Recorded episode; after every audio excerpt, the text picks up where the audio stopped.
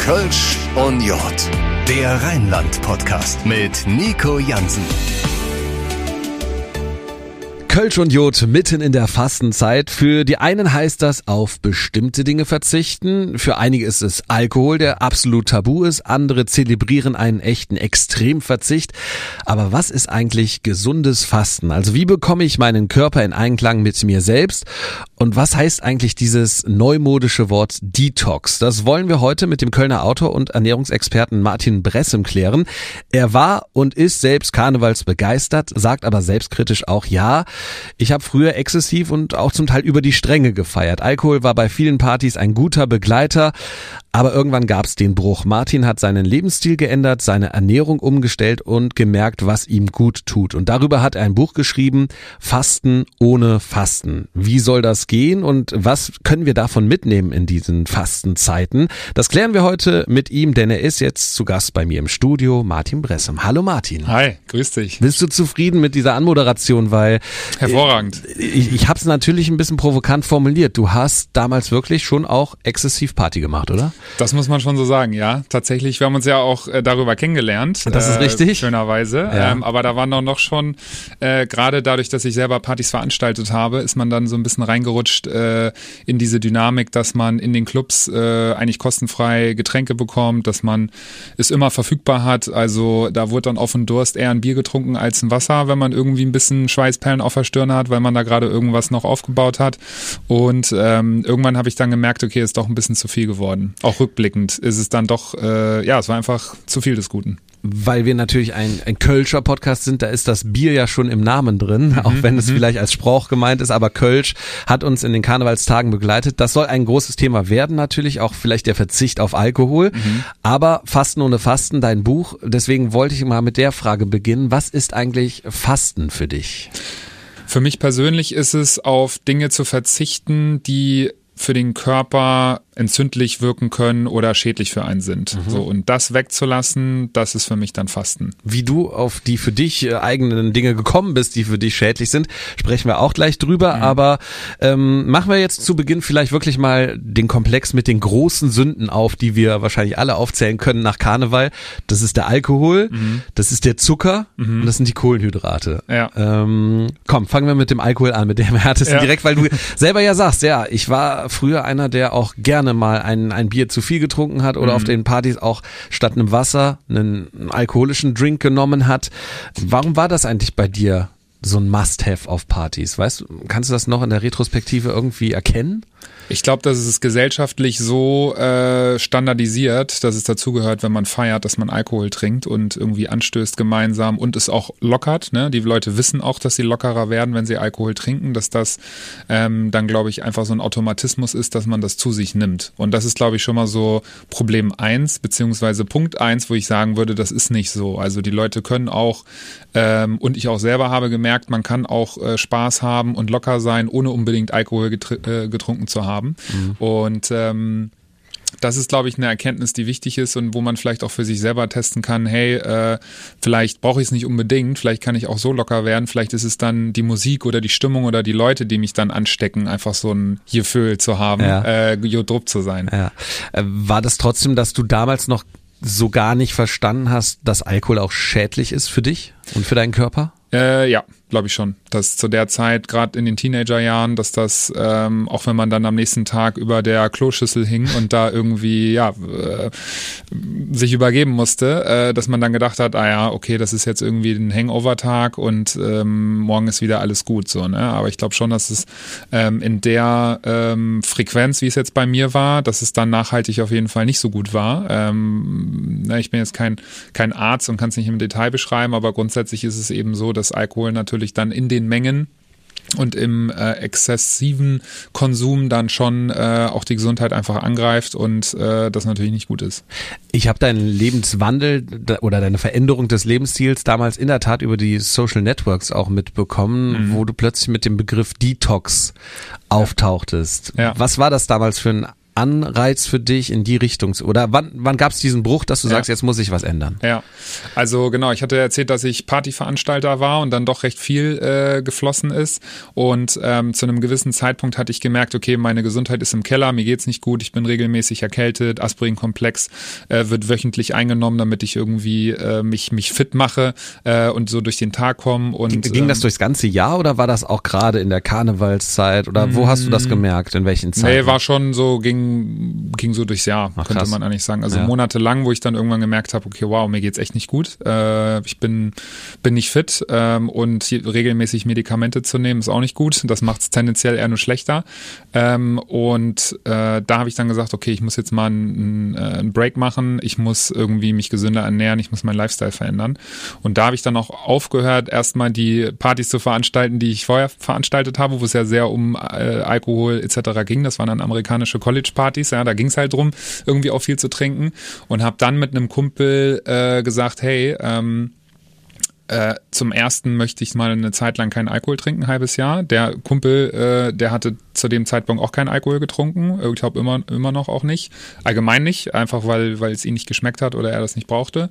Und ähm, durch diese Zeit dann keinen Alkohol zu trinken und wo ich gemerkt habe, mir geht's besser und irgendwie auf Partys, so die ersten ein, zwei Partys, muss ich fairerweise dazu sagen, war ein bisschen seltsam, gar nichts getrunken zu haben, weil ich so gewöhnt war. Aber dann so die dritte, vierte Party habe ich gemerkt, so hey, ist doch cool. Ich kann den Abend viel besser und anders genießen. Ich komme in andere Gespräche rein und am nächsten Tag äh, weiß ich auch noch alles, was passiert ist. Was war das Schwierigste bei diesen Partys, die du gerade erwähnt hast, wo es sich komisch angefühlt hat? War es dieser gesellschaftliche Druck, den du da auch gespürt hast, oder war es wirklich fast so ein ja, alkoholkrankes Verlangen, ich muss jetzt eintrinken? Ja, es war ähm, zum Glück nicht ganz so, ich brauche jetzt unbedingt ein Bier, äh, dass ich irgendwie so ein Sucht-Feeling äh, Feeling hatte, sondern vielmehr äh, das Gefühl selbst war ein bisschen strange. Also ich kann es gar nicht so richtig in Worte packen, aber es war irgendwie so normal für mich, was zu trinken und auch so ein bisschen angeduselt zu sein. Gehörte zusammen, Party, Genau. Alkohol. Und dann war man völlig nüchtern auf einer Party Ja. und alle anderen ja meistens dann auch ein bisschen angetrunken. Und ich glaube, diese Kombination war irgendwie so ein bisschen seltsam. Und diese Dynamik, ähm, aber doch merken, dass es mir gut tut, hat dann dazu geführt zu hinterfragen, hey, Warum gibt's eigentlich keine Partys ohne Alkohol? Äh, Und dann mit dem besagten Kumpel haben wir dann gesagt, komm, wir veranstalten die erste alkoholfreie Party in Deutschland. Und äh, haben wir dann auch gemacht, in Köln äh, tatsächlich. Und äh, das hatte dann so gut funktioniert, dass wir es auch in vielen anderen Städten gemacht haben. Ist jetzt mittlerweile schon wieder einige Jahre her, ähm, dieses äh, Experiment und diese Eventreihe. Aber äh, zu dem Zeitpunkt, als wir es gemacht haben, ist es sehr gut angekommen, weil die Leute doch neugierig waren, hey, ich will auch mal auf eine Party gehen, wo es nicht um den Alkohol geht, sondern wer, wer, wer kam denn da? Kamen da wirklich die Leute, die auch sonst exzessiv gefeiert haben mit Alkohol oder wer war es? Tatsächlich, ja. Ich glaube, der, ähm, der Clou war, dass wir es unter der Woche äh, abends gemacht haben und auch mit dem, äh, mit dem Marketing ähm, einen Abend ohne Alkohol, ohne Hangover am nächsten Tag. Probier's doch mal aus. Und dann waren es sowohl Leute, die sowieso schon gesundheitsbewusst sind und vielleicht weniger Alkohol trinken, aber auch die Leute, die vielleicht das Gefühl haben, sie trinken zu viel und sie müssen, wollen das mal ausprobieren oder einfach mal was anderes testen.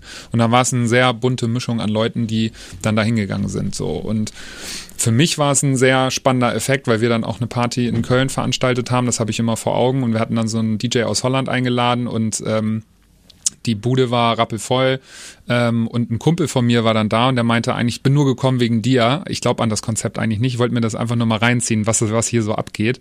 Und in dem Moment guckte er so in die Crowd rein. Alle waren am Hüpfen und am Jumpen und am Mitjubeln zu dem DJ und der meinte, das hätte ich nie geglaubt, dass die Leute hier so krass abgehen, ohne dass sie was, äh, ohne dass sie Alkohol getrunken haben. Und das war für mich so der Beweis, dass es nicht zwingend notwendig ist, Alkohol zu trinken, aber halt gesellschaftlich so standardisiert äh, ist ähm, und so ein Automatismus, dass es halt im Moment noch nicht ganz wegzudenken ist. Deswegen gibt's die Reihe auch nicht mehr, weil sie dann doch nicht erfolgreich war oder? Es war ähm, wirtschaftlich nicht so interessant. Also bei Partys verdienen ja die Clubinhaber und die Veranstalter über die Ticketeinnahmen und dann über den Verkauf der Getränke und meistens dann noch deutlich mehr über den Verkauf der Getränke.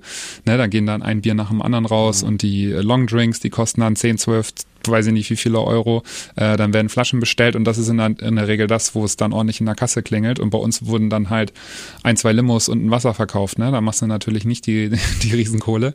Ähm, von daher für uns war es dann in dem Moment wirtschaftlich nicht so attraktiv, aber konzeptionell finde ich es nach wie vor sehr interessant und ich glaube, ähm, da nach wie vor dran. Vielleicht muss man das Marketing noch ein bisschen verändern oder nochmal überlegen, wie man es ein bisschen modifizieren kann. Aber so grundsätzlich sehe ich das schon, ja, dass ja, das Konzept funktionieren kann. Und, und es hat dich ja auch auf den Weg äh, zu einer wirklich gesunden Lebensweise oder für dich perfekten Lebensweise der Ernährung gebracht. Ja. Sprechen wir gleich ausführlich noch drüber. Ich möchte noch kurz beim Alkohol bleiben. Was würdest mhm. du jetzt sagen? Was macht Alkohol eben neben dem Kater so tückisch für den eigenen Körper?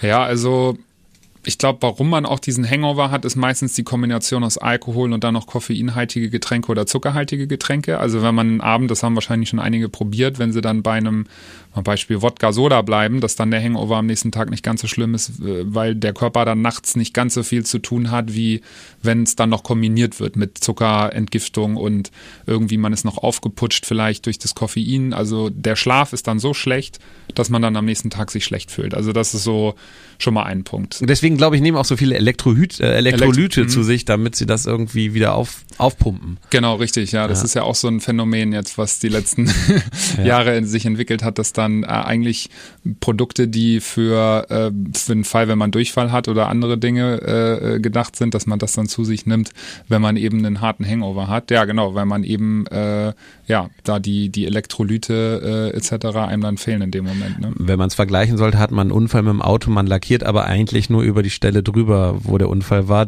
Der Unfall und der Crash bleiben. Ne? Ja. Das muss man einfach mal so sagen. Ja. Äh, Frage: Gibt's auch guten Alkohol? Du hast ja, deswegen frage ich an Silvester oder mhm. rund um Silvester einen Post abgesetzt, die äh, gesündesten Drinks für den Jahreswechsel ja. mit Alkohol. Ja. Also kann man das sagen? Es gibt ein paar Drinks, die schon okay sind. Ja, kann man schon sagen, glaube ich. Man muss natürlich ein bisschen aus Entertainment-Faktor auch sehen, de, den Post, den ich da gemacht habe. Ne? Grundsätzlich kann man natürlich jetzt nicht sagen, dass Alkohol per se gesund ist, aber ähm, was für mich ähm, auch ein Motivator war, warum ich das mache und warum, warum ich auch den Leuten zeigen möchte, hey, man kann theoretisch auch Dinge machen, die per se erstmal ungesund wirken, aber potenziell auch gesund sein können, ist, dass ich eine Studie gelesen hatte von einem Südamerikaner, wo es darum ging, warum werden diese Leute, die er da ausgewählt hatte, über 100 Jahre alt? Und ähm, ein gemeinsamer Nenner, der da zu sehen war in dieser Studie, ist, dass die Leute irgendwas per se Ungesundes gemacht haben, was aber so ein Lebensgefühl produziert hat, das wiederum positiv für die Gesundheit war.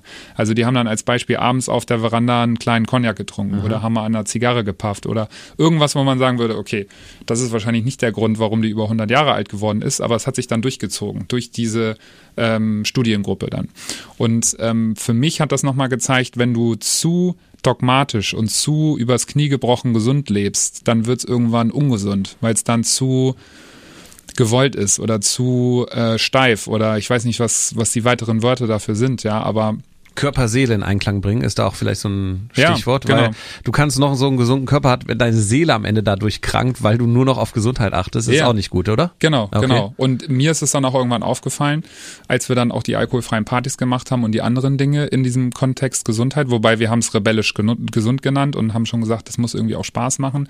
Aber am Ende des Tages darf nichts zu hart sein und nicht zu radikal und es darf nicht religiös werden im Sinne von, dass man irgendwie zu zu doll sich daran langhangelt und irgendwie keine weiteren Optionen und links und rechts mehr sieht. So, das heißt, ich finde schon, auch wenn die Leute das äh, vertragen und wenn sie auch merken, das tut mir äh, gut, dass man dann zu Silvester oder wann auch immer oder zu Karneval äh, auch was trinken kann. Und dann sollte man aber darauf achten, was ich dann auch gesagt habe in dem Post, ähm, dass man vielleicht Sachen zu sich nimmt, die eher klar sind, also zum Beispiel Wodka oder Tequila. Tequila hat zum Beispiel einen sehr niedrigen äh, Kaloriengehalt mhm. äh, durch die Agavenpflanze, die da enthalten ist.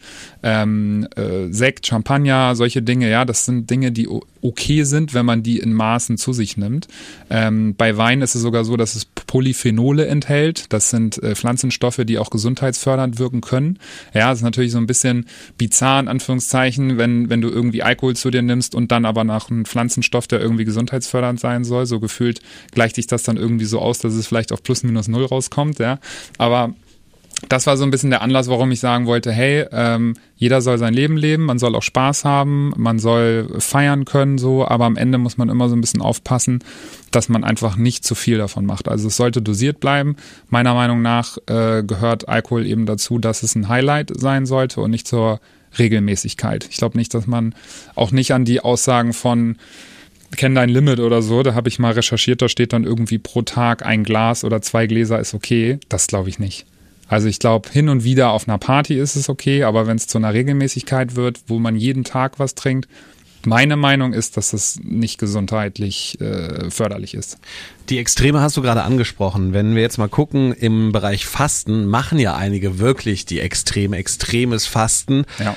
Du kennst dich ein bisschen besser aus. Was gibt's da für verrückte Fastenideen? Ja, genau. Also es geht von Trockenfasten, habe ich jetzt äh, vor kurzem selber erst äh, gehört. Also das ist so. Heißt was? Trockenfasten heißt tatsächlich gar nichts zu sich nehmen. Also äh, ich dachte vorher auch so, die extremste Variante ist eigentlich nur Wasser zu sich nehmen dann für ein paar Tage. Habe ich selber auch schon mal ausprobiert.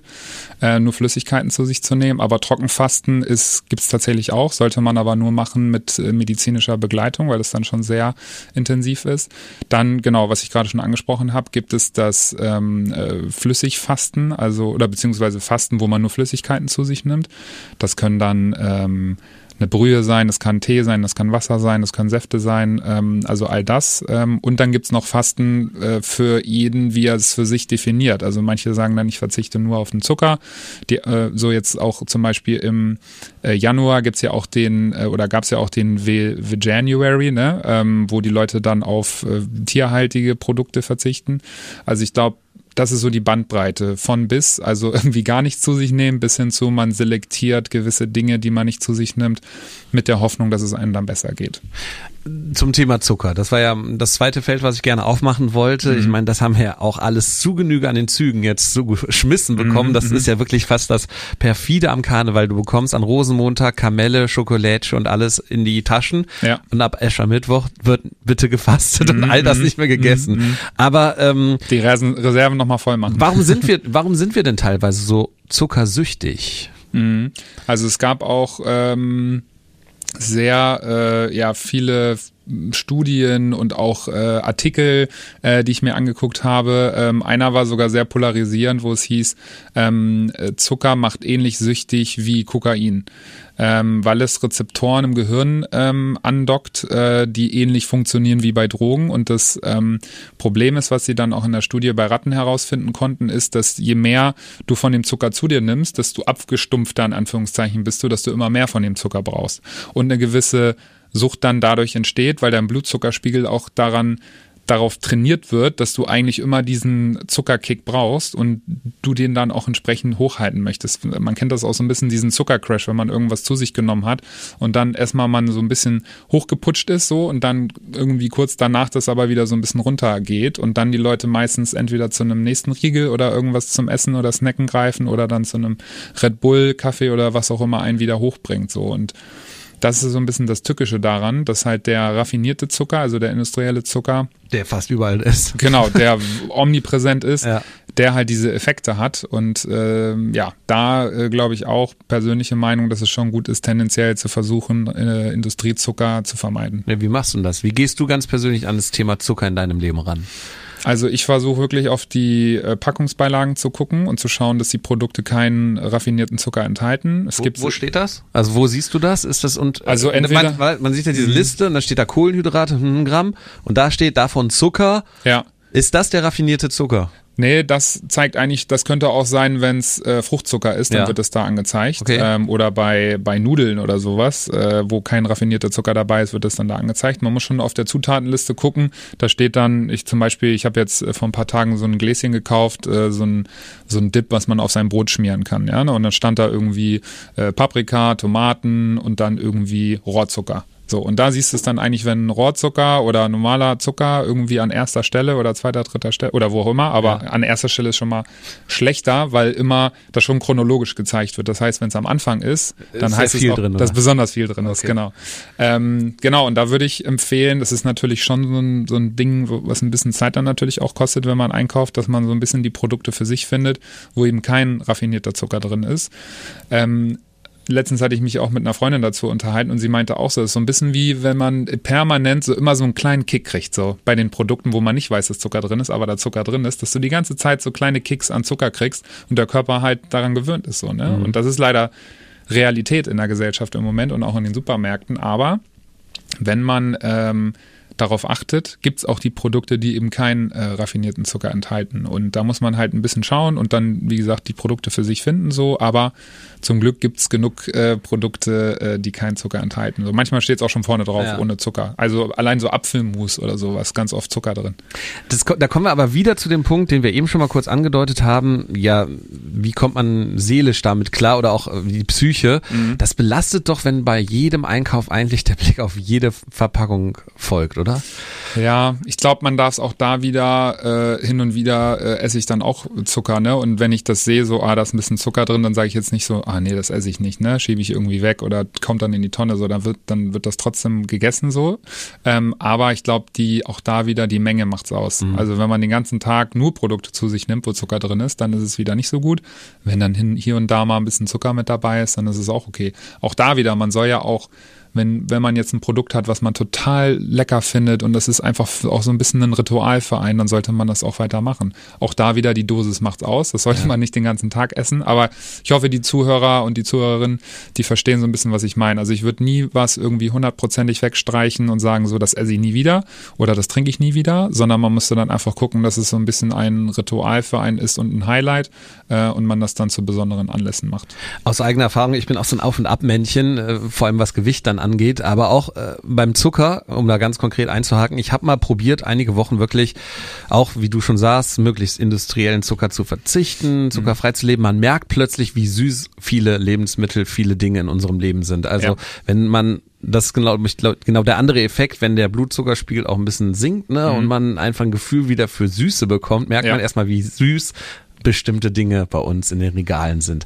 Total. Und trotzdem, und da bin ich wieder das Aufmännchen, ich habe immer mal wieder so Schübe, weißt du, Mhm. dass ich Bock habe auf Zucker und dann gibt's auch äh, gerne eine ganze Tafel Schokolade oder so. Woher kommt das? Dieses, ist das wieder dieser Kokaineffekt im Gehirn? Ja, vielleicht. Da, da bin ich dann nicht, äh, äh, sage ich mal, Experte genug, um das genau zu beantworten. Aber äh, was ich selber äh, lesen und sehen konnte, ist, dass es auch schon auch eine gewisse Zeit braucht, bis das so richtig aus dem System raus ist. Ne? Also ich hatte jetzt noch vor ein paar Tagen gesehen, 28 Tage ist eigentlich so eine, eine Laufzeit irgendwie, wo, wo es dann, wo der Körper sich wirklich dran gewöhnt, dann nicht mehr den industriellen Zucker zu brauchen. Ähm, aber jetzt für die, die es ausprobieren wollen, schon nach sieben oder 14 Tagen merkt man, dass die Geschmacksknospen irgendwie anders reagieren, dass man Süße anders wahrnimmt. Ähm, die meisten haben auch so einen äh, Entgiftungseffekt, dass man auch vielleicht die ersten paar Tage sich nicht so gut fühlt. Ne? Das gehört meistens dazu, aber da muss man dann stark bleiben und durchhalten, weil es danach dann besser wird. Also man fühlt sich auch fitter, man hat nicht mehr so das Verlangen nach diesen äh, Süßigkeiten. Also tendenziell wird es dann schon besser. Aber wenn dein Verlangen ist jetzt einfach nochmal irgendwie was Leckeres zu dir zu nehmen, ähm, dann würde ich schon sagen auch, dass es okay ist, das zu machen, aber dann auch wieder dosiert. Wo wir vielleicht gleich noch zu kommen, ist, dass ja der Körper und warum ich ja auch mit das Buch von mir geschrieben habe, äh, sich ja sehr viel auch um den um das Thema Darm und Darmbakterien äh, dreht. Das ist tatsächlich so, dass wir Billionen von Bakterien im Darm haben. Also es ist eine verrückte äh, Zahl und die sogar selber auch, äh, wenn man das sich mal so kurz vorstellen mag, die sogar auch selber ähm, quasi den Ruf auslösen können. Wir wollen Zucker. Ist das so? Das ist so, ja. Ach, krass. Tatsächlich. Also da muss man vielleicht erstmal dann verstehen, okay, wir haben eine Koexistenz in unserem Körper mit Bakterien, was ja schon irgendwie abgefahren ist, so. Das war, das ist teilweise auch neu, also erst seit ein paar Jahren, dass das wirklich so ist, dass wir Billionen von Bakterien in unserem Körper haben und ähm, die tatsächlich unterschiedliche ähm, ja, Nahrung, Nahrungsmittel oder ja, unterschiedliche Nahrungs, äh, wie sagt man, äh, ähm, Partikel benötigen, Ja. um äh,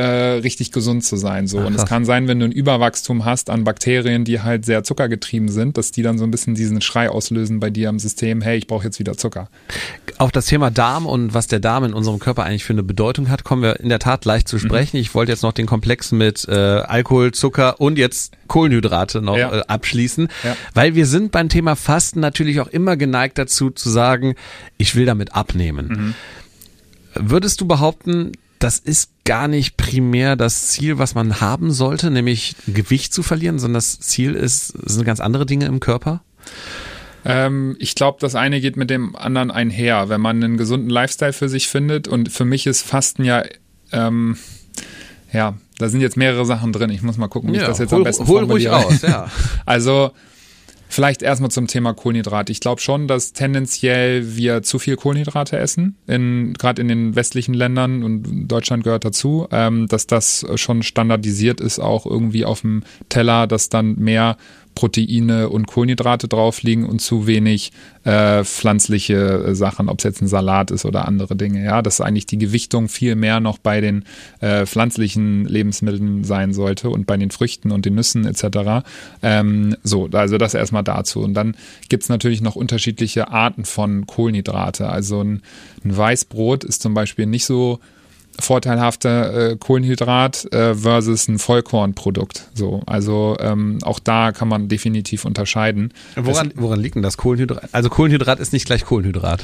genau, genau. Es gibt ähm, komplexe Kohlenhydrate und es gibt nicht komplexe Kohlenhydrate und zum Beispiel so eine Pasta oder ein Weißbrot, das wird halt sehr schnell in Zucker äh, übersetzt im Körper und kann da, da äh, in diesem Moment dann auch für andere Prozesse im Körper sorgen, als wenn du jetzt ein komplexen, komplexes Kohlenhydrat zu dir nimmst nimmst, was dann auch langsamer in Zucker äh, übersetzt wird und anders auf den Körper wirkt. Also, Wel welche würdest du empfehlen? Also ja, die komplexen Kohlenhydrate. Okay, was, genau. was zählt denn dazu? Kannst du mal ein paar konkrete Beispiele machen? Also Vollkornbrot hast Voll, du gesagt? Vollkornprodukte, genau. Ja. Dann äh, zum Beispiel, ähm, ich glaube, Kartoffeln und Süßkartoffeln äh, gehört auch dazu. Ähm, also da am besten einfach nochmal googeln, was sind äh, komplexe Kohlenhydrate und was sind nicht komplexe Kohlenhydrate, dass man da so ein bisschen schaut, dass man nicht die Sachen äh, en masse zu sich nimmt, die halt äh, nicht komplex sind und schnell halt auch in äh, Zucker übersetzt werden im Körper. Mhm. Ähm, da kann man sich, glaube ich, schon was Gutes tun, weil die komplexen Kohlenhydrate in der Regel auch länger satt halten. Müssen wir denn, also ich höre daraus, wir müssen beim Fasten eigentlich nicht auf Kohlenhydrate verzichten, oder? Nicht unbedingt, genau. Also, und das ist auch, ähm, ja, was nehme ich wahrscheinlich jetzt so ein bisschen vorweg, aber ähm, wo ich glaube, man sollte eher drauf gucken, was man zu sich nimmt und dass es halt die richtigen Lebensmittel sind, die den Körper unterstützen und die Darmbakterien, äh, so dass man sich gut und gesund fühlt. Und wenn man das tut, geht auch das Thema Abnehmen mit einher weil man dann automatisch äh, so einen Lifestyle für sich gefunden hat und so einen Modus, wie man sich ernährt, dass man dann äh, automatisch schon Funde verlieren wird, weil man dann auch weniger ja. Kohlenhydrate zu sich nehmen wird, wahrscheinlich mehr Pflanzenfaserstoffe etc., was ich gerade eben schon gesagt habe und das dann schon dazu führen kann. Du warst immer, glaube ich, ein schlanker Typ. Ich meine, kurz für unsere Hörer, wir, wir kennen uns seit über zehn Jahren. Ich, hattest du mal Gewichtsprobleme? Hast du irgendwas in die Richtung gemerkt, aufgrund der Tatsache, dass du Alkohol getrunken hast, vielleicht mhm. damals dich auch ungesünder ernährt hast? Ja, Nee, tatsächlich nicht. Da habe ich Glück, würde ich sagen, mhm. dass mein Körper einfach so gebaut ist, dass ich das gut verstoffwechsle. Ich Oder machst du viel Sport auch? Mache auch viel Sport, also auch zusätzlich, aber ich glaube, die Gene sind da schon gut äh, positioniert, so dass ich da nicht so die Probleme mit habe. Bei mir ist es dann eher so, dass es aufs Immunsystem stößt oder sich dann irgendwie mich matschig oder energielos fühle, eher das. ja. ja bei vielen ist es alles zusammen. Das ja. ist ja dann der krasse Fall, beziehungsweise glaube ich fast schon der normale Fall bei vielen. Mhm. Man nimmt zu, man fühlt sich schlapp, man wird öfter krank. Ja. Ähm, zum Thema nochmal äh, Fasten und Abnehmen, äh, Intervallfasten ist ja mhm. immer und immer wieder das Motto, so 16-8, ne? Ja. also acht Stunden was essen, 16 nichts. Hast ja. du damit jemals Erfahrung gemacht? Hast du dich damit beschäftigt schon? Ja, ähm, habe ich selber ausprobiert, äh, hat bei mir auch ganz okay und gut funktioniert.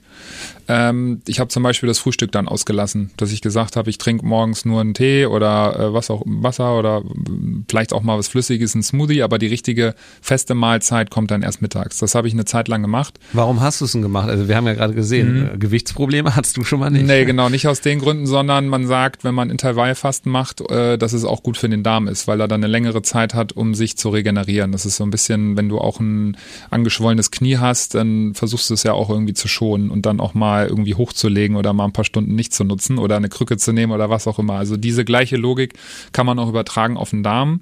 Wenn es dem Darm nicht gut geht, dass man dann versucht, auch eine Zeit lang den gar nicht zu beanspruchen. Also dass man dann sagt, okay, nachts wird er eh nicht beansprucht und dann morgens habe ich nochmal ein Zeitfenster von x Stunden und vielleicht an dem Abend zuvor, dass man da gar nichts zu sich nimmt, außer Wasser oder so, was irgendwie einfach zu verarbeiten ist. Das ist eigentlich mit ein großer Grund, warum viele Leute auch äh, Intervallfasten machen, um den Darm äh, zu schonen und aufzupäppeln. Ähm, und für einige aber auch eben das äh, Gewichtsthema, dass man sagt, man nimmt halt allgemein weniger Kohlenhydrate zu sich. Ich glaube nur nicht, dass das so super zielführend ist und dass es nachhaltig so den super Effekt haben wird, weil dann auch für viele Leute das im Alltag gar nicht praktizierbar ist, die dann sagen, hey, ich muss äh, morgens zur Arbeit und ich muss dann abliefern und ich merke total, dass ich irgendwie keine Energie habe, so dann funktioniert schon wieder nicht. Und noch mit einem Punkt, warum ich dann auch zu, zu meinem Buch gekommen bin, so wie ich es jetzt geschrieben habe, dass ich glaube, ähm, Diäten, wo man anfängt zu hungern oder wo man sich irgendwie nicht gut fühlt, einfach auch nicht gut sind für den, für den Menschen. Also das maximal darf es mal ein, zwei Tage wo es eine intensive Detox-Phase ist, wo man merkt, okay, der Körper ist gerade irgendwie am Ausscheiden und in Bewegung und da passiert irgendwie was. Aber auf Dauer sich nicht gut zu fühlen bei seiner Ernährung, das ist auf jeden Fall nicht das Richtige dann. Du hast es angesprochen, das Wort Darm fiel schon oft und äh, es ist absolut lesenswert. Ich habe es nämlich gelesen, das Buch Fasten ohne Fasten von dir. Mhm. Ähm, wie bist du dazu gekommen, den Darm in den Fokus auch irgendwie zu rücken? Was hatte den Hintergrund? Was ist der Darm? Warum ist der ja. so entscheidend für unseren Körper, für unser Gesamtsystem? Ja, ja. Ich hatte ja vorhin äh, schon erzählt, dass ich so eine Phase hatte in meinem Leben, wo ich gemerkt habe, okay, meine Gesundheit ist irgendwie im Keller, ich bin regelmäßig erkältet, mein Immunsystem ist super schwach. Es war auch eine Phase, wo ich mich mental nicht so gut gefühlt habe, wo ich gemerkt habe, okay, ähm, schneller gereizt, irgendwie nicht, fühle mich nicht so positiv, nicht so glücklich, ähm, so wie ich sonst von mir kenne. So und ähm, hatte dann sogar äh, mal mit einem Experten dazu gesprochen, ja, und die Dame meinte dann so, nee, du hast keine, keine mentalen Probleme, sondern du hast irgendwie irgendwas anderes. Und ich dann so, okay, alles klar. Ähm, dann bin ich zum nächsten, nächsten Arzt gelaufen. so Und dann kam dadurch heraus, okay, du fühlst dich äh, nicht gut und deine Energie ist im Keller und so weiter, weil du ein Darmproblem hast. Und das war dann ein totaler Aha-Effekt für mich. Ich so, hm, mein Darm? Äh, und bin da überhaupt nicht drauf gekommen vorher selber. Und das war eigentlich so der Gamechanger für mich, wo ich dann so, so, so diesen Aha-Moment hatte und dachte, okay, wow, und was machen wir jetzt? Ne? Und der Arzt hatte mir dann gesagt, so ja, wir müssen jetzt, einmal kann man eine äh, Stuhlprobe tatsächlich machen, ja, ist auch so ein bisschen Tabuthema, über, über den, den, äh, äh, ja, über den eigenen äh, Ausscheidungsprozess zu sprechen, ja, aber man kann tatsächlich viel über einen Stuhltest analysieren, wie es auch dem Menschen geht. Was, was, was sieht man denn da drin dann? In, bei den, in den Ausscheidungen. Also was bei dem, ja? Also die, ähm, ich hatte es noch vor ein paar Tagen gelesen, ich glaube 40 oder 50 Prozent äh, des, des äh, eigenen Stuhls sind Bakterien. So, das heißt, und ich habe ja vorhin ja gesagt, Billionen von Bakterien sind zum Beispiel bei uns im Darm. Ähm, und man kann basierend äh, auf diesem äh, Stuhl dann analysieren, welche Bakterienstämme sind in dem Stuhl vorhanden und ähm, die Mediziner und die Laborverantwortlichen, die wissen, wie so ein Stuhl ungefähr aussehen sollte, damit äh, repräsentativ ist für einen gesunden Stuhl. Das heißt, wenn du eine über ein Wachstum von einem bestimmten Bakterienstamm hast und äh, andere Bakterien, Bifido, Bifidobakterien haben wahrscheinlich schon viele gehört, mhm. die auch manchmal angepriesen werden über gewisse Produkte, so die man dann zu sich nehmen kann oder auch ein Joghurt und sowas äh, drin ist. Und äh, da kannst du dann im Grunde sehen, wie geht es deinem äh, Darm, ähm, wie sind die Darmbakterien aufgestellt ähm, und man kann sogar analysieren, ob man einen äh, durchlässige Darmwand hat. So, das muss man, das ist jetzt noch ein komplexes Thema, was ich vielleicht noch mal kurz erzähle, damit die Zuhörer das verstehen. Ähm, Viele haben vielleicht schon mal Leaky Gut gehört, das heißt dann durchlässiger Darm. Und das zeigt im Grunde, dass zwischen der Blutlaufbahn und dem Darm ähm, passiert ein Austausch, der in der Regel nur die guten Stoffe durchziehen soll, die dafür sorgen, dass man mit Energie versorgt ist und ähm, ja, die Dinge aus der Nahrung rausgezogen werden, die da entsprechend rausgezogen werden sollen. Nur wenn der Darm zu durchlässig ist und dieser Prozess ähm, im Ungleichgewicht ist, kann es passieren, dass dann Stoffe in die Blutlaufbahn gelangen, die da eigentlich nicht hingehören. Also zum Beispiel Bakterien, Viren, ähm, Zusatzstoffe von irgendwelchen Lebensmitteln, die man zu sich genommen hat, etc. Und wenn diese Stoffe eben nicht einfach nur ausgeschieden werden, was der richtige Prozess eigentlich wäre, sondern in die Blutlaufbahn gelangen durch den durchlässigen Darm, kann es dazu führen, dass man dann Symptome entwickelt wie Autoimmunerkrankungen, wie äh, Migräne, Kopfschmerzen, Hautausschlag, äh, mentale Verstimmungen, alles Mögliche kann dann passieren so und äh, Leaky Gut, ne? Leaky Gut, ja. genau, also durchlässiger Darm übersetzt im Englischen so und das diese Kombination aus Informationen, die ich da erhalten habe, war dann für mich so, wow, okay, ich habe Leaky Gut, also hatte ich dann in dem Moment und deswegen hatte ich mich mental auch nicht gut gefühlt, weil zum einen dann in die Blutlaufbahn Sachen gelangen sind, die dann bis hin ins Gehirn wandern können, so dass man sich da nicht gut fühlt. Also nächste Komplexität, die damit reinkommt. Und allgemein, wenn die Darmbakterien nicht gut aufgestellt sind, weil im Darm werden auch ähm, wichtige Botenstoffe wie zum Beispiel Serotonin, was das Glückshormon auch ist, äh, zu, ich glaube, 80 Prozent gebildet. Das heißt, wenn dein Darm in Disbalance ist, kannst du dein Glückshormon nicht mehr richtig bilden und dann ist es automatisch so, dass du dich eben nicht mehr so happy fühlst. Also mhm. das Glückshormon kann einfach nicht mehr zu dem Grad in, gebaut und versandt werden, äh, so wie es eigentlich sollte. So und das kam dann alles zusammen bei mir und ich so, wow, okay, ich verstehe, was äh, da so im Hintergrund gerade passiert. Und äh, ich weiß jetzt, was ich machen muss. Ich muss mich drum kümmern, dass meine Darmwand wieder äh, geschlossen wird, so dass dann nicht äh, Dinge durchgelangen, die da nicht hingehören. Und meine da Darmbakterienvielfalt muss so aufgepäppelt werden, äh, dass es wieder äh, so ist, wie es eigentlich sein sollte, so dass man sich gut fühlt und auch die Botenstoffe wie zum Beispiel Serotonin etc. gebildet werden kann. Das wäre jetzt meine Frage nämlich gewesen. Geht man darauf hin, dass man die Bakterien oder generell die Stoffe nur noch zu sich nimmt, die eben eh per se nicht schädlich sind oder geht man darauf hin, dass man diese Darmwand wieder vernünftig hinkriegt? Wie hast du, also das interessiert mich, äh, mhm. auf, auf Stoffe setzen, die gut sind, da kann man sehr viel in deinem Buch auch lesen, ja. ähm, da kann man aber, glaube ich, auch mit cleverem Menschenverstand rangehen, mhm. aber das andere sind ja in der Tat, so wie kriegt man eine Darmwand wieder in Ordnung? Ja, genau, also äh, da ist es dann auch Sachen vermeiden, die entzündlich auf die Darmwand wirken können und das sind zum Beispiel industriell verarbeitete Milchprodukte, das kann ein über Übermaß an Gluten sein. Also und da muss man auch sagen, ein Mensch, der einen gesunden Darm hat, der kann sowas vertragen. Ne? In der Über, im Übermaß ist es wahrscheinlich auch nicht ähm, super, würde ich jetzt sagen, aber in gewissen Mengen ist es okay. Deswegen vertragen auch viele Leute Gluten oder Milchprodukte, weil die wahrscheinlich einen gut aufgeräumten Darm haben und da keine Probleme haben. Aber für die Leute, die einen sensiblen Darm haben und sowieso schon aufgebläht sind und vielleicht ähm, Verdauungsprobleme haben und sich allgemein nicht gut fühlen, da würde man dann sagen, solche Produkte, die entzündlich auf den Darm wirken, weglassen. Ähm, die genannten gerade eben sind es zum Beispiel. Alkohol gehört aber auch dazu. Medikamente gehören auch dazu. Ja, also viele Leute nehmen auch zu viel Medikamente, Ibuprofen, andere Dinge, ja, die auch entzündlich auf den Darm wirken können. Die helfen dann in dem Moment für die Kopfschmerzen oder was auch immer, können aber wiederum andere Konsequenzen mit sich ziehen. So, das heißt, ich wusste dann durch den Arzt, aber auch dadurch, dass ich mich dann viel eingelesen habe, ne, also auch für die Zuhörer, vielleicht bin jetzt kein Arzt oder kein ausgebildeter äh, Naturheilpraktiker oder noch nicht, ne, also werde ich wahrscheinlich noch irgendwann machen, aber das ist alles Self-Experiment und äh, super viel gelesen, bestimmt 100 Bücher und alles Mögliche ausprobiert. Und ähm, genau, und da habe ich dann durch die Bücher und durch den Rat äh, der Ärzte und der Heilpraktiker, mit denen ich mich dann ausgetauscht habe, unter anderem auch mit meinen Eltern, die im Gesundheitsbereich tätig sind, ähm, dass ich dann gesagt habe, okay, ich lasse die entzündlich wirkenden Stoffe weg dazu gehörte dann auch eben dieses halbe Jahr oder so, hatte ich gesagt, kein Alkohol zu trinken. Ich ernähre mich gesund und ich nehme zusätzlich Supplements, die dabei helfen, die Darmwand wieder abzusiegeln. Zum Ach, Beispiel L-Glutamin ist so ein okay. Stoff, der, den man nehmen kann, der dabei helfen kann. Und was jetzt erst in letzter Zeit immer klarer wurde, auch durch weitere Bücher, die ich gelesen habe, sind zum Beispiel Faserstoffe, also pflanzliche Faserstoffe, die auch helfen können, den Darm zu regulieren. Also dann ja, viel Früchte, Obst, äh, Gemüse etc. zu sich nehmen, ähm, die dabei helfen können, auch den Darm aufzuräumen.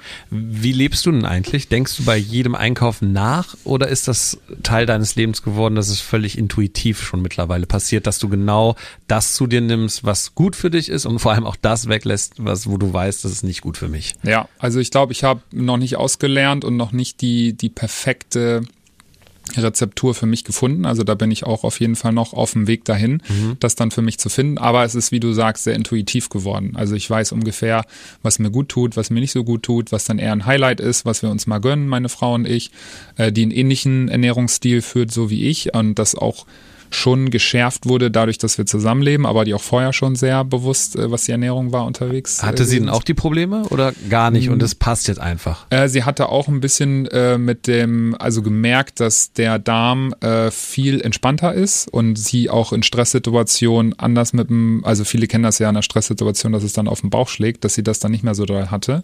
Ähm, also das hat auf jeden Fall geholfen, aber es war vielleicht nicht so intensiv wie bei mir. Ähm, und ich glaube, bei mir, äh, was ich jetzt noch nicht erzählt hatte, kam auch noch dazu, dass ich zum Beispiel als Teenager auch ähm, ähm, starke Akne hatte mhm. und dann ein Medikament zu mir genommen habe, was äh, wie ein Antibiotika fast wirkt. Also es war sehr intensiv. Man musste nebenher auch Blutproben nehmen, um zu gucken, ob der Körper das verträgt etc. So und Antibiotika ist zum Beispiel auch ein ähm, ja ein Hilfsmittel natürlich im Extremfall, was super hilfreich ist, aber da muss man sagen, leider auch wirklich nur im Extremfall und es wird zu 40, 50 Prozent wird Antibiotika ähm, nicht richtig verschrieben, also äh, in einem Fall, wo es eigentlich nicht nötig wäre also und im Übermaß. Im Übermaß, ja, ja genau. Wie leider vieles in der Gesellschaft. ähm, aber ja, das führt dazu, dass eben Antibiotika auch, es kann ja wie so ein Schock auf das Mikrobiom und Mikrobiom äh, bedeutet ähm, Darmbakterienvielfalt äh, in dem Fall, ähm, kann das wirklich komplett ähm, ja wie ein Schock wirken für die Darmbakterien. Ich habe das eine sehr lange Zeit zu mir genommen und das hat sicherlich mit dazu mhm. geführt, neben dem Lifestyle, der äh, wahrscheinlich dann nicht sonderlich gesund war zu meinen Partyzeiten, dass diese Kombination aus diesen verschiedenen Dingen dazu geführt hat, dass die Darmbakterienvielfalt und meine Darmwand angegriffen war. So. Genau. Für jeden und jede, die sich irgendwie wiederfindet in dem, was du gerade erzählst, ja. ähm, aus deinen Erfahrungen, Leaky Gut, ist das ein Einzelfall, ein Extremfall auch wiederum oder kann man sich wirklich einfach auch mal testen lassen? Was würdest du empfehlen? Was sollte man machen, wenn man merkt, äh, hör mal, was der Martin da gerade im Podcast erzählt hat, ja. da sehe ich mich aber auch. Ja, ähm, also 40 Prozent der äh, Gesellschaft hat äh, Darmprobleme. Das heißt, wahrscheinlich 40 Prozent der Leute, die gerade zuhören, können irgendwie sich damit identifizieren. Bei manchen ist es, kann es so sein, dass sie Symptome haben, ähm, die sie vorher nicht dem Darm zugeordnet haben, so wie bei mir. Ich war vorher auch so, ich wusste nicht, dass es jetzt unbedingt der Darm ist. Ich hatte manchmal gemerkt, er ist ein bisschen aufgebläht und so, aber ähm, ja, vielleicht äh, hat man nicht das Gefühl, dass es jetzt der Darm der Auslöser ist. Tatsächlich ist es aber ganz oft so, dass bei chronischen Krankheiten und Symptomen der Darm der Auslöser ist, durch die angesprochenen äh, Themen, die ich gerade genannt habe. Ähm, genau, und dann in dem Fall würde ich definitiv empfehlen, ähm, sich äh, da zu belesen, sich ein Buch zu schnappen zu dem Thema Darmgesundheit, ja, ob das von mir eins ist oder ob das von anderen Leuten eins ist. Ne, da gibt es super gute Bücher. Ähm, und dann eine Stuhlprobe zu machen. Wo, also, macht man, wo macht man die am besten? Beim Hausarzt einfach? oder? Genau, beim okay. Hausarzt, ja. Ähm, und äh, die senden das einem Labor. Ich weiß nicht, ob es äh, von der Kasse äh, irgendwie bezuschusst wird, aber ist auch nicht teuer. Vielleicht, mm, lasst mich nicht lügen, irgendwas um die 50 bis 100 Euro, dass man da mal, je nachdem, wie breit man das auch analysieren möchte, aber sagen wir mal um die 100 Euro plus minus. Und dann hat man einen guten Blick drauf, was gerade los ist. Man kann Leaky Gut explizit testen. Also das, es gibt Marker dafür, wo man dann sehen kann, man hat Leaky Gut, ja oder nein. Man kann auch gucken, ob man äh, eine Unverträglichkeit hat gegen gewisse Lebensmittel. Das macht man in der Regel dann, kann man glaube ich sowohl über den Stuhl als auch über das Blut machen, ne? dass man vielleicht auch permanent Lebensmittel zu sich nimmt, die man nicht verträgt. Das ist natürlich auch dann für den Gesamtorganismus nicht gut. Aber bleiben wir mal beim, beim Stuhlthema. Da würde man sehen, hat man Leaky Gut, ja, nein. Wie ist die Darmbakterienvielfalt aufgestellt und ähm, wie sind die Entzündungsmarker? Also man kann auch sehen, ist eine starke Entzündung im Darmbereich vorhanden. Bei mir war das so hoch, dass es noch nicht mehr auf die Skala drauf gepasst hat. Das hat dann natürlich dafür gesprochen, dass da irgendwas äh, nicht okay ist. Ähm, und das würde ich auf jeden Fall empfehlen. Also das ist gut investiertes Geld und ich finde, ähm, man hat die Analyse, man hat irgendwie Daten dafür. Deutschland ist ja auch mit ein Land, wo man gerne dann Fakten haben möchte, ja, und äh, nicht einfach nur äh, ja, dass das jetzt irgendjemand sagt und dann soll man das jetzt nehmen und sondern dass man schon genau sieht, okay, schwarz auf weiß, das Labor hat festgestellt, das und das, so ist es. Und äh, folgende Maßnahmen kann ich jetzt ergreifen. Und da gehört dann halt eine gesunde Ernährung dazu, dazu können, dazu gehören Supplements, die man äh, nimmt, ähm, je nachdem, was für einen Fall man dann da hat, aber da kann man sich dann ja beraten lassen von dem Arzt oder von einem Heilpraktiker, ja und dann kann man loslegen eigentlich. Wie schnell war es bei dir, dass du merkt hast, das hat jetzt deutlich positive Effekte auf mhm. mich? Mhm ich glaube, so ein halbes Jahr bis Jahr. Also man muss schon so ein bisschen dranbleiben. Kommt natürlich auch auf den Fall an, ne? wie, wie schwerwiegend das jetzt gerade ist. Bei mir, ich weiß aber auch noch, ein schöner Effekt war für mich dann auch nochmal zu sehen, ist zum einen, dass es mir viel besser ging. Mein Immunsystem hat sich stabilisiert. Ich fühlte mich besser.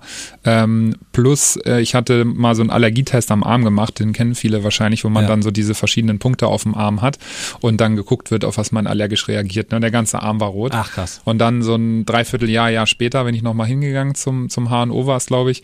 Und äh, dann hatte ich so einen kleinen Fitzel an, an roten Effekt am Arm und alles andere war völlig okay. Wow. Also man sieht dann auch, dass allergische Reaktionen, Unverträglichkeiten auch besser werden, wenn es einem insgesamt gut geht. So und wenn man sich um sich selber kümmert und wenn die Darmflora und das Mikrobiom entsprechend aufgeräumt ist. Ja, und ein Blick in dein Buch lohnt sich auch. Ich kann es wirklich empfehlen. Fasten ohne Fasten von Martin Bressem. Wir verlinken aber auch alles in den Show Notes, also könnt ihr da auch nochmal nachschauen. Und du hast noch ein kleines Angebot jetzt auch in der Fastenzeit gestartet, ne? Genau, richtig. Neben dem Buch äh, gibt's dann noch einen Kurs, äh, den man mit mir machen kann äh, und auch mit anderen Leuten, die dann mitmachen. Das ist, glaube ich, cool, weil man dann nicht alleine zu Hause äh, mit seinem Buch sitzt, was natürlich auch schön ist. Und ich freue mich, wenn ihr das lest und äh, das ausprobiert. Aber so in der Community ist es natürlich dann immer ganz nett, ne? Und dann werde ich noch ein bisschen was dazu erzählen. Es gibt dann Videos, ähm, also es ist ein Videokurs, dann gibt's auch Live-Calls, wo ich dann mit dabei bin und ein bisschen was erzähle und äh, auf die Fragen eingehe und man kann das dann auch mit anderen Leuten zusammen machen, sich so ein bisschen austauschen. Also da gerne einfach mal vorbeigucken, martinbressem.de und in den Shownotes, genau, wird's ja mit drin stehen. Ähm, da freue ich mich natürlich, wenn ihr das mitmacht und einfach mal ausprobiert und mal schauen und äh, Freunde und Familie und äh, Leute, die auch mein Buch gelesen haben und darauf reagiert haben. Äh, da kam schon sehr gutes Feedback, dass schon in den ersten ja, sieben bis 14 Tagen man wirklich einen Unterschied merkt, ob das bessere Haut ist, ob das einfach ein besseres Bauchgefühl ist äh, und, und, und. Ähm, also von daher kann ich, kann ich nur empfehlen, das einfach mal auszuprobieren, weil man hat nicht viel zu verlieren. Ne? Also man testet das und guckt und ähm, schaut dann, wie es einem geht. Und was, was ich vielleicht noch dazu sagen möchte, ist auch, ähm, was äh, eingangs ich schon versucht habe zu vermitteln. Also es soll auch bei allem, was ich da schreibe und sage, ähm, möchte ich nichts verteufeln, auch keine Lebensmittel und es soll nicht zu dogmatisch sein. Also das Leben soll Spaß machen und man soll sich auch mal was gönnen. Aber ich glaube, ein Verständnis dafür zu haben, was ist gut für mich und was ist nicht so gut für mich und dann so eine Art Bewusstsein dafür zu haben, dass man wie so eine Art Gesundheitskonto hat und man bucht drauf und man bucht ab, ja, und man sollte in der Regel immer ein bisschen im Plus sein und nicht ins Minus rutschen so. Und ich glaube, mit den Tipps und Tricks, die da drin sind, kriegt man einfach ein besseres Verständnis dafür, weil dann doch, wie du vorhin sagtest, einiges sehr tückisch ist und man es vielleicht auch nicht auf den ersten Blick sieht. Ähm, also da könnte ich noch Stunden weiterreden. So eine Sache vielleicht noch, die ich loswerden kann, ist, dass auch ähm, ja, wo Zusatzstoffe versteckt sind und was gespritzt ist und was nicht und wie es mit Fleisch aussieht und also so, das sind so viele Themen im Ernährungsbereich, wo irgendwie viele Fragezeichen sind und da versuche ich ähm, ja ein paar Tipps zu geben und ein bisschen, bisschen helle ins Dunkle zu bringen. Also schaut gerne mal rein in die Shownotes. Ich sage an dieser Stelle vielen, vielen Dank, Martin, äh, für das Gespräch, aber auch für die vielen Denkanstöße. Ich glaube, jeder hat irgendwo was mitgenommen für sich und ändert jetzt vielleicht was oder ist schon dabei und alles weitere auch über deine Homepage, über dein Buch. Ja. Und wir werden auch wahrscheinlich in den nächsten Jahren viel von dir hören, denn dein Weg geht weiter, hast du schon gesagt. Du bist auch noch äh, definitiv am Lernen. Ja, definitiv. und äh, werden uns bestimmt auch nochmal hier im Radiostudio irgendwann wiedersehen. Also danke dir, bleib gesund und ernähr dich weiterhin. danke, danke. Vielen Dank für die Einladung. Kölsch und Jod. Der Rheinland-Podcast mit Nico Jansen.